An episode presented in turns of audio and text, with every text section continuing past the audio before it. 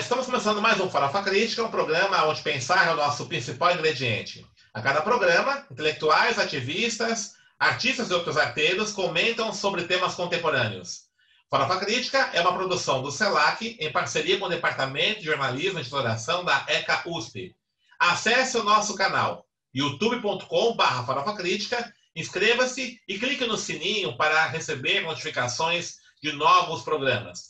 Também acesse os nossos programas no formato podcast na plataforma Spotify. E também acesse a nossa página no Facebook, facebook.com.br canal Farofa Crítica, onde você pode, inclusive, interagir com a nossa produção. Avise os amigos, familiares, colegas, para todos entrarem nessa grande rede de comunicação alternativa, o canal Farofa Crítica.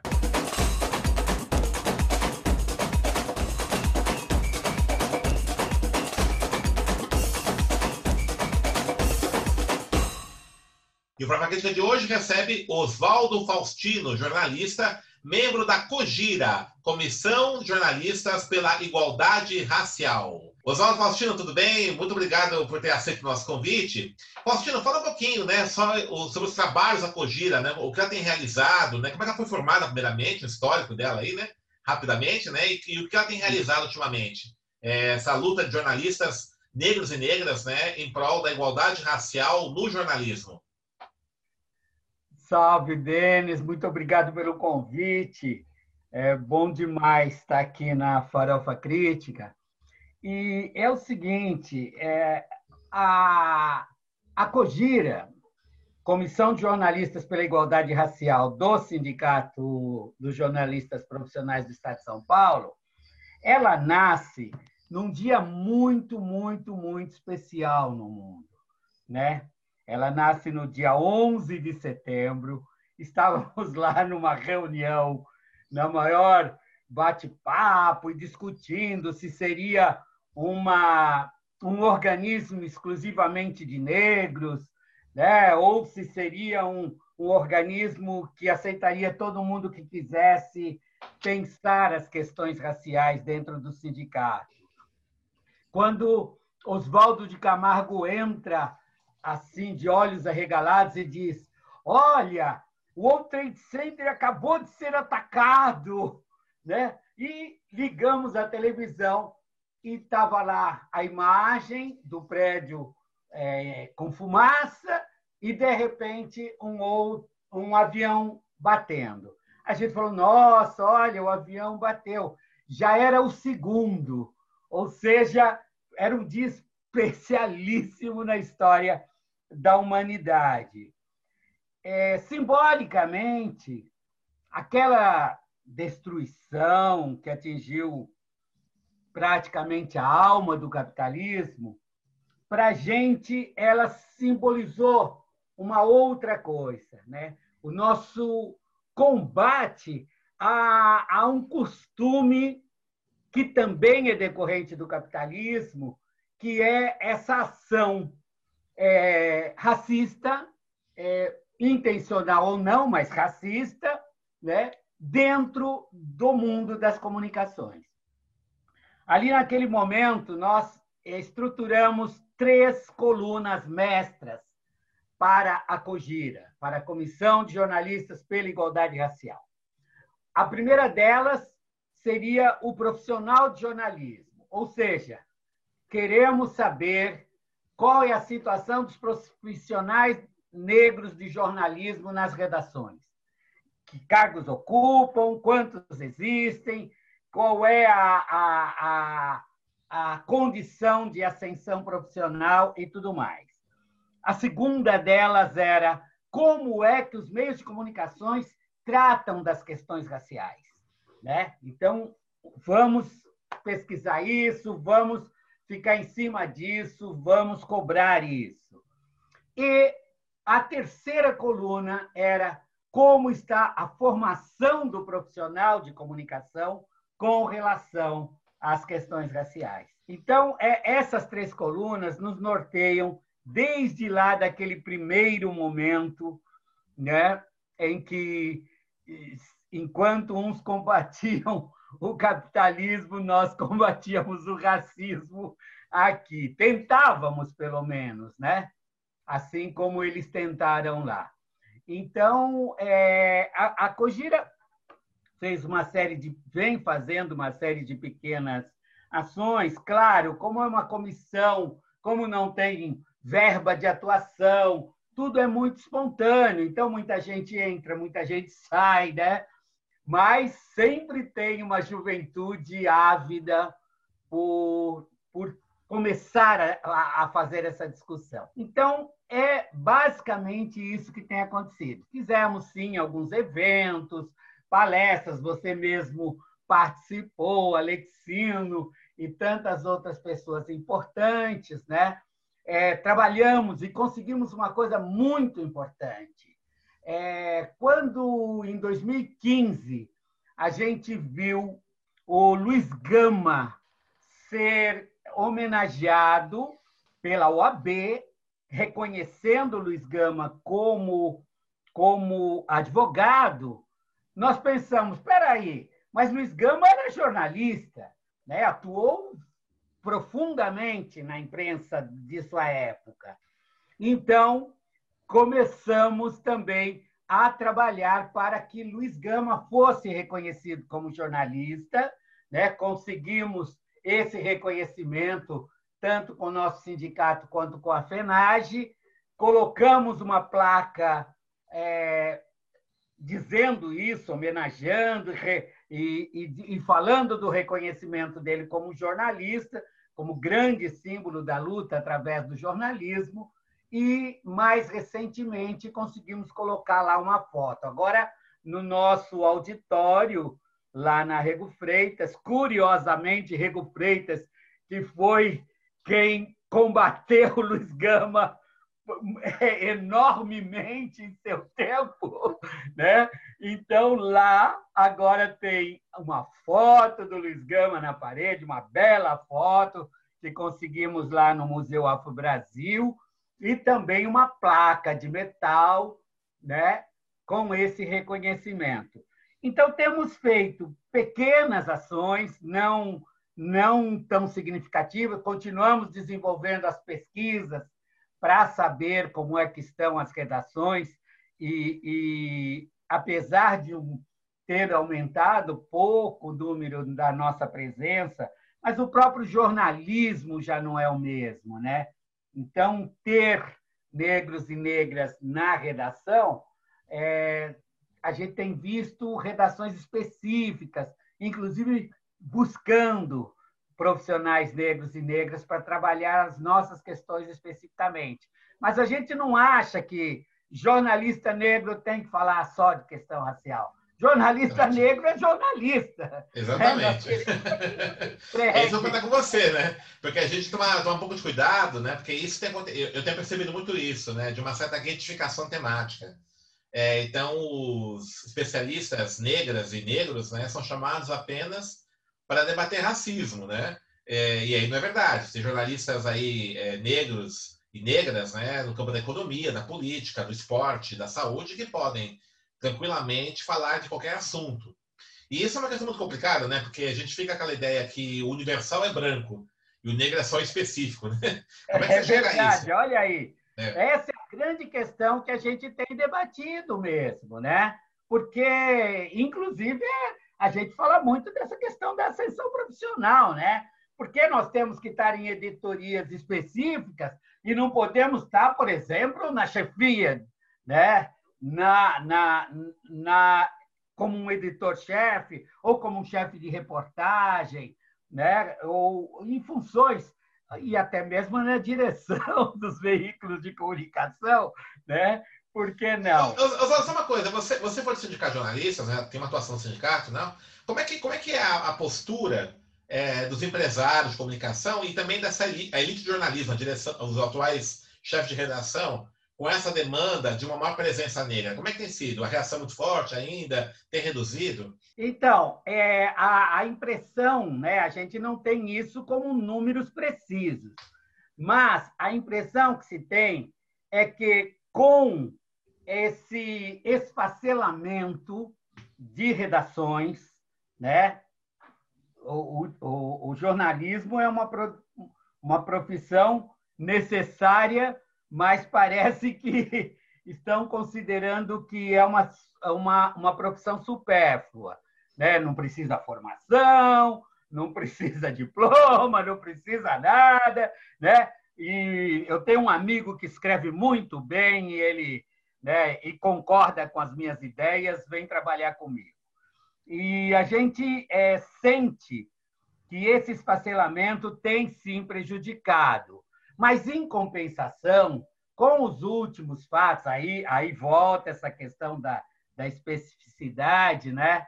Com os últimos fatos aí, é, muita gente tem procurado profissionais negros e negras né, para as redações. Agora, é, não é, é que se a gente pensar na quantidade de jovens negros e negras que entram para as escolas de jornalismo, né, para as escolas de comunicação, né, e que se formam, é, esse número então acaba não nem refletindo, né? As pessoas acabam muito indo para assessoria de imprensa, para outras iniciativas, né? Porque já começa é, é, já começa, como eu falei, do esfacelamento de redações, de, de títulos sendo fechados, né? de, de jornais, de revistas é, sendo fechados, etc. E é claro, se o Universal é branco, é, primeiro se, primeiro se emprega os brancos, depois é que vão pensar se tem uma vaga lá para gente, né? Eu, eu tenho muita sorte na profissão deles, porque eu já comecei a trabalhar em redação quando ainda estava no segundo ano de faculdade. Eu fui estagiário na agência Folhas em 76, quando entrei na faculdade em 74. Então, estava é, lá, trabalhei por dois anos, quando foi 78, me registraram como jornalista e tudo mais. Era Então, com toda essa coisa do, do mercado ser ser racista e é mesmo, né? Eu e também porque eu depois de uma palestra do, do Percival de Souza lá na, na minha faculdade, na FIAM, né? Depois de uma palestra do Percival de Souza, eu botei na cabeça que eu ia fazer polícia. Então, não fui fazer polícia porque eu, eu não tinha outro lugar, né? Que é lugar de preto, né? Fazer polícia. Não, eu botei na cabeça que eu queria trabalhar com as consequências, já que todo uhum. mundo queria trabalhar com a causa, com a política, com a economia, eu queria trabalhar com a consequência, mas consciente do que era, é, de quais eram as causas, né? E, e, fiz, fiz é, cidades, né, que embarca, em, engloba também a, a reportagem policial tanto na Agência Folhas quanto no Estadão, por 26 anos. Então, ah, deu para deu para deu a gente conhecer bem esse universo. Então, quando alguém me pede, ah, vem falar sobre jornalismo policial, eu vou tranquilo, porque não dá para dizer que eu sou um curioso nessa área, né? É. Vou tranquilo e conto as coisas que vi, conto as coisas que eu não vi mas que me chegaram, né? Conto as minhas experiências, algumas até bem humoradas, outras muito trágicas, né? Mas é, eu fiz isso. Paralelamente, eu sempre trabalhei em dois, três empregos, como a maioria dos jornalistas, e, e eu gosto de lembrar que eu era, era repórter da área de polícia no Estadão, trabalhava à noite, né? pegava uh, as grandes tragédias da madrugada, mas, ao mesmo tempo, eu era editor de cultura no Diário Popular, né? ali na Diário Popular? É. No Diário Popular, né? Eu fui editor de cultura, então era tão engraçado isso, né? Porque. Da é, tragédia à cultura. Da, da tragédia à cultura. Mas, mas sempre com uma ideia de que a, a, cultura do Diário Popular não podia ser a mesma coisa que a Ilustrada, não podia certo. ser a mesma coisa que o Caderno 2. Né? Os meus antecessores todos achavam que não, né? que, que tinha que ter exatamente as mesmas questões. A cultura do eixo paulista, Rio São Paulo, né? paulista e Ipanema. Pois é. é. é. Não é possível, né? Uhum. Mas eu dei sorte, porque uma das coisas que aconteceram legais naquela segunda década, segunda década, segunda metade dos anos 80, foi o pagode, esse primeiro pagode, quando vai aparecendo Almir Neto, vai aparecendo um pessoal que fazia samba, mas era muito comprometido com questões é, raciais, com questões sociais, né? Tinha muito, muito compositor do Partido Comunista, né? E era legal, porque eram esses caras que, que a gente começou a, a dar visibilidade. E eu, agora eu posso contar, porque eu já estou aposentado há muitos anos, né? Uhum. Mas lá no Diário Popular eu tinha como norma, pelo menos uma semana, ter uma página inteira, a capa do caderno era com artista preto. É, me lembro ah, de tá. página com Ismael. Quando foi isso, Oswaldo? Os anos 80? de 85 a 90. Tá, tá. tá. É, de, nove... de 85 a 90, esse, esse uhum. período. Mas não tinha jeito. Uma vez, pelo menos, por semana, era uma página inteira, né? Agora, recentemente, no meu blog, que se chama Reflexou, né? Reflexões de uma Alma Preta, eu escrevi de cabeça uma reescrevi de cabeça uma matéria que eu fiz na época com o, o, o Johnny Alf. Né? Eu entrevistei o Johnny Alf na casa dele, no Brás, né? lá na, naquele período, e, e depois os anos passaram, o Johnny morreu, etc. Aí eu estou aqui falando, puxa, eu quero escrever uma matéria aqui no meu blog. Olha, acho que eu vou reescrever aquela que eu fiz lá. Não tinha mais o texto, nem sei aonde anda o arquivo. nem sei onde está o arquivo de jornal. Mas consegui reproduzir basicamente tudo o que, pelo menos as emoções daquele encontro com ele. Então é o que eu tenho feito, né? Eu me lembro, por exemplo, de uma matéria bem legal no Diário Popular que, que que mostra essa questão racial muito profundamente, que vem uma, uma assessora de imprensa e diz assim: olha, o Simonal está cantando numa churrascaria aí na Zona Sul e tal. Você não quer fazer uma matéria com ele? Eu falei, ah, eu posso sair daqui e fazer matéria numa churrascaria lá na Zona Sul, né? Não tenho, eu sou sozinho aqui. Ela falou, não, eu trago ele. Chega um dia, aparece lá na porta da redação o Simonal com o Simoninha. Hum. Só deles aparecerem na porta e a, irem atravessando o salão, eu, a minha mesa ficava lá no fundão, era uma redação longa. Toco o meu telefone. Aí eu atendo, o que, que esse está fazendo aqui? Soltou um palavrão. Aí eu disse, olha, aguenta a mão um pouquinho, que eu já falo com você. Aí eles chegaram, eu cumprimentei, olha, sentem aí, querem um cafezinho, uma água? Eu vou ali resolver um problema e já volto. E fui até a primeira mesa, logo na entrada, é. e o colega estava furioso porque esse rato, porque não sei o quê. Aí eu fiz assim, não, cara, você não vai dar espaço para ele no jornal. Eu falei, não, cara, eu chamei ele aqui para a gente ferrar com ele. É. Só que você vai me ajudar. Exatamente é quem que ele entregou que eu preciso da lista. Né? Porque agora eu vou encostar ele na parede. Vou... Ah, aí o cara fez, ah, todo mundo sabe. Eu falei, não, todo mundo não, eu não sei. Né? Eu, DOPS não estava nessa parada. Né? O que eu sei foi essa campanha do Pasquim, essas coisas todas, é o que eu sei. Né? Mas me ajuda aí.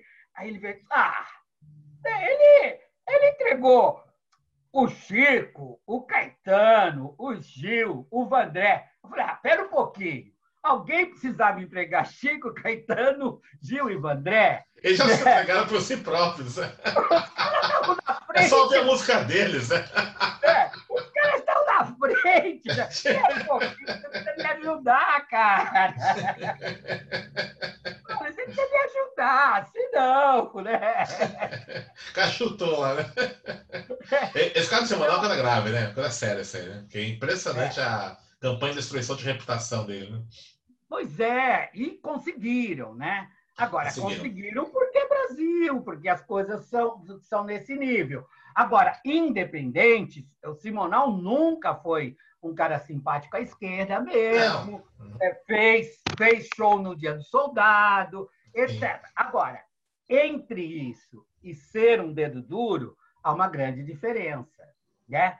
Eu até tenho uma. Então, então, então mas Faustino, assim, você tem uma coisa muito interessante que mostra o racismo. Você tem intelectuais assim de talento, brancos, também conservadores, e ninguém faz uma denúncia. O Nelson Rodrigues, por exemplo, é um deles. Tá? O Nelson Rodrigues é uma pessoa abertamente, sempre foi de direita, conservador, tá? É, é, e isso na ditadura mesmo, né? Nenhum momento ele se posicionou ao contrário, pelo como muito, em alguns momentos até simpatia ao regime. E aí, veja, né? É um cara que é insensado aí, né? Como intelectual, né? Um grande. Sem sombra de dúvida. Escritor. Aliás, né? a grande tragédia da vida do Nelson Rodrigues foi o filho, né? Que acaba Sim. sendo exilado. Quer dizer, como é que, como é que é exatamente o oposto do nosso do nosso ícone como escritor com um filho também de é. direita nesses tempos atuais. Mas no caso lá, né, foi um, uma grande. Mas o, o, o mais grave nessa, nessa história toda é que no próprio movimento negro essas tragédias aconteceram. E duas pessoas foram responsáveis por eu tentar, por eu conseguir manter o meu olhar. Porque é, nesse dia dessa entrevista com o Simonal, eu me lembro de dizer para ele o seguinte: eu não sei se você tem essa dimensão, mas se você só tivesse feito tributo a Martin Luther King, você já, já tinha feito um grande é, trabalho né, para a nossa luta. E eles, não, eu tenho consciência, claro, não sei o que e tal. Mas eu me lembro que tributo a Martin Luther King era uma coisa que nós cantávamos em todos os nossos encontros, então... né? todas as nossas reuniões, ali daquele nascente movimento negro dos anos 70, né? A gente cantava sempre, isso a gente batia no peito, erguia o braço, né? Sei, sou negro de cor, meu irmão de minha cor, etc. Então, é, essa, essa coisa. É, então, voltando para a Cogira, quando a gente começa a discutir a Cogira, é, ela nasce, na verdade, a, a como um, um, um grupo que se, prepo, que se propunha a ser um grupo negro de jornalistas. Certo. Né? É, se propunha a ser um grupo negro de jornalistas. Nessa primeira discussão, né, nesse dia 11 de setembro, a gente concluiu que talvez não não valesse tanto a pena ser um grupo negro de jornalistas mas um grupo de jornalistas que comprometidos com a causa negra. Né? Então, abrir o máximo que podia. Poucos não negros entraram lá. Né? Ontem, ontem mesmo, o Alexino ouviu uma delas, que é a, a Paola, né? A Paola Brandini, tá. Uhum. Isso, né? Daí da. da... Fez comunicação na, na isso, comunicação. comunicação né? ela, ela amiga. Uhum. Mas era, são poucos, mas esses Sim. poucos eram, são bastante comprometidos com, com a nossa causa, né? É, mas a gente deixou a porta aberta, né? Nós não, a gente acha que é, os solidários também são bem-vindos, né? Ah, não, é, vamos fazer aqui, criar o nosso gueto, o nosso pessoal. É, a gente romper com os guetos, né? É importante. Até porque o objetivo é transformar a pauta antirracista em uma pauta é, política, né, geral, né? Para a gente, os atores políticos todos assumirem isso. Né? É. Aí fica parecendo que a gente está brigando pela nossa questão e acabou, né? Exatamente. Aí fica é. que só nos chamem para falar de, de, de Lei 10.639, ah. que só nos chamem de novembro. Cada, cada, vez que um, um jovem negro é morto, aí nos chamam para fazer uma fala. Não, a gente quer falar é de tudo, mas sempre com um olhar que é, é específico nosso, né? Perfeito. É da mesma forma que a gente faz literatura negra falando com o nosso eu, né? É o eu negro literário, né? Mas é isso aí. Tá certo. O, Faustino, nós estamos caminhando para o final do programa. Quem quiser conhecer mais a Cogira, né, quer participar mais das atividades, então fala um pouquinho de onde acessa e também o seu blog. Fala aí o endereço do seu blog, né, para ah, tá o pessoal que está nos assistindo bom, acessar. Cogira, Dá o endereço aí. Isso, a Cogira está lá dentro do sindicato, ela tem um espaço específico no jornal Unidade, ela tem um espaço, ela tem um link no, no site do sindicato, né? Então, é, se chega a ela com muita facilidade. Né? Quem quiser fazer parte é sempre recebido de, de braço aberto.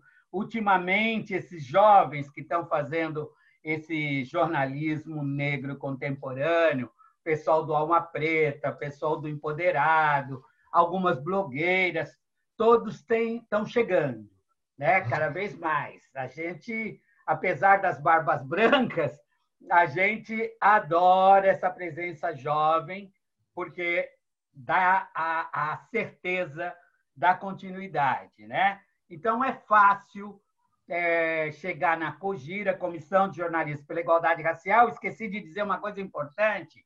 A gente cria a COGIRA e, logo em seguida, outros sindicatos começam a criar COGIRAs. Né? Okay. A, gente, a gente tinha no Rio, é, no Distrito Federal, em Alagoas. Né? O único sindicato que não criou o Cogira, mas colou com a gente, né, como dizem os jovens, é o do Rio Grande do Sul, que já tinha um núcleo de jornalistas negros. Então, a gente tem até um, um grupo né, no, no, no WhatsApp que é Cogiras e Núcleo. Né? Tá. E conseguimos lá no, na, na, na FENAGE, criar a CONAGIRA, ou seja, o encontro de é, Cogiras nacional, né? E qual que é, qual é, tem um site da Cogira, da Conagira? Porque assim é. como o nosso programa vai Brasil todo, né? Isso, na, na FENAGE, é, como é que acha? Então, eu sugiro, como é jornalista, é Cogira com J, né? Eu sugiro que jogue no Google Cogira com C-O-J-I-R-A, é. que vai chegar em todas elas. Okay. É, eu já mostrei para você que eu não sei o, o endereço. Tá. Mas, e, e, o seu, o seu, blog? Faz o seu blog. o meu blog é Reflexo, né? Reflex com X e Sou, Sou de alma. alma né? Reflexões de uma alma preta né, também chega com facilidade nesse blog.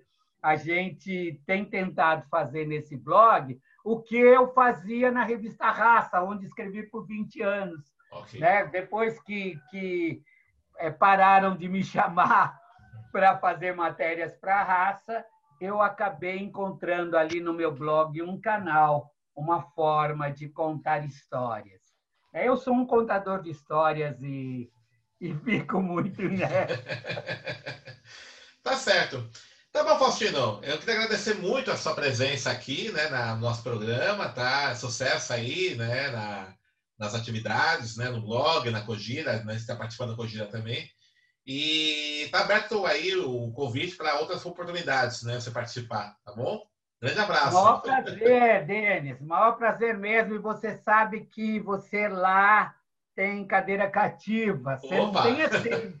Obrigado. Minha das brancas, se não me engano, é a sua. Estamos disputando aqui. você não tem tempo porque você é uma pessoa, um, você é o homem dos mil instrumentos. Então, não, não tem tempo para essas atividades. Uhum. Mas toda vez, eu, a gente considera você e o próprio Alexino como membros da Cogira. Obrigado. Né? Nas vezes em que, em, que, em que lá esteve, não esteve como convidado, mas como participante. E estará okay. sempre. Tá bom? Obrigado. Um grande abraço e parabéns aí, sucesso para esse projeto de lives, né? E que quando terminar essa onda de pandemia, que ele continue, porque chega muito mais longe, né? Verdade. Isso é muito importante. Um abração. Grande abraço. Estamos encerrando mais um Farofa Crítica, um, é, que hoje recebeu o jornalista Oswaldo Faustino. Acesse o nosso canal youtube.com.br Crítica, inscreva-se e clique no sininho para receber notificações de novos programas. E também acesse nossos programas no formato podcast na plataforma Spotify. E para encerrar, uma frase do Julian Assange: Se o jornalismo é bom, é controverso por natureza.